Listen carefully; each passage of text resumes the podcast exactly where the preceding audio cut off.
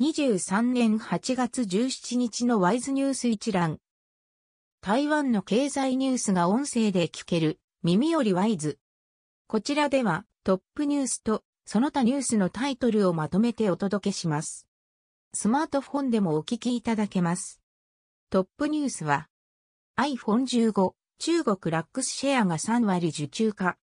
韓国メディアの報道によると、アップルが9月にも発表するスマートフォン iPhone15 シリーズは2023年の生産台数が8630万台と、6月末時点の生産計画から160万台増加する見通しだ。本配精密工業が5010万台、全体の58%を受注したのに続き、中国のラックスシェアが2430万台で28%と2位サプライヤーとなるようだ。17日付経済日報などが報じた。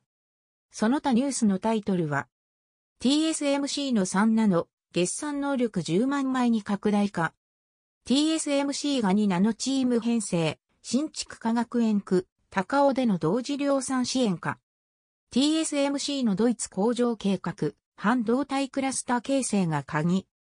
電子ペーパーの e インク、23年減収見通し。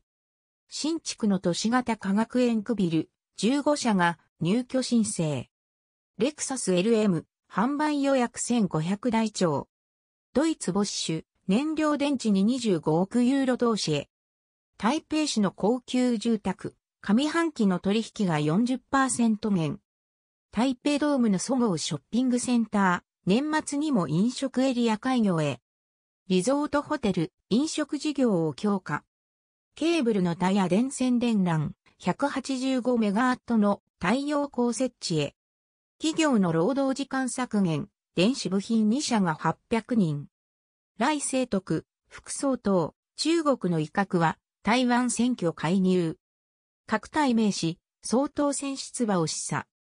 総統選挙の世論調査、講師が歌詞を上回る。23年防衛予算 GDP 比2.1%に上昇。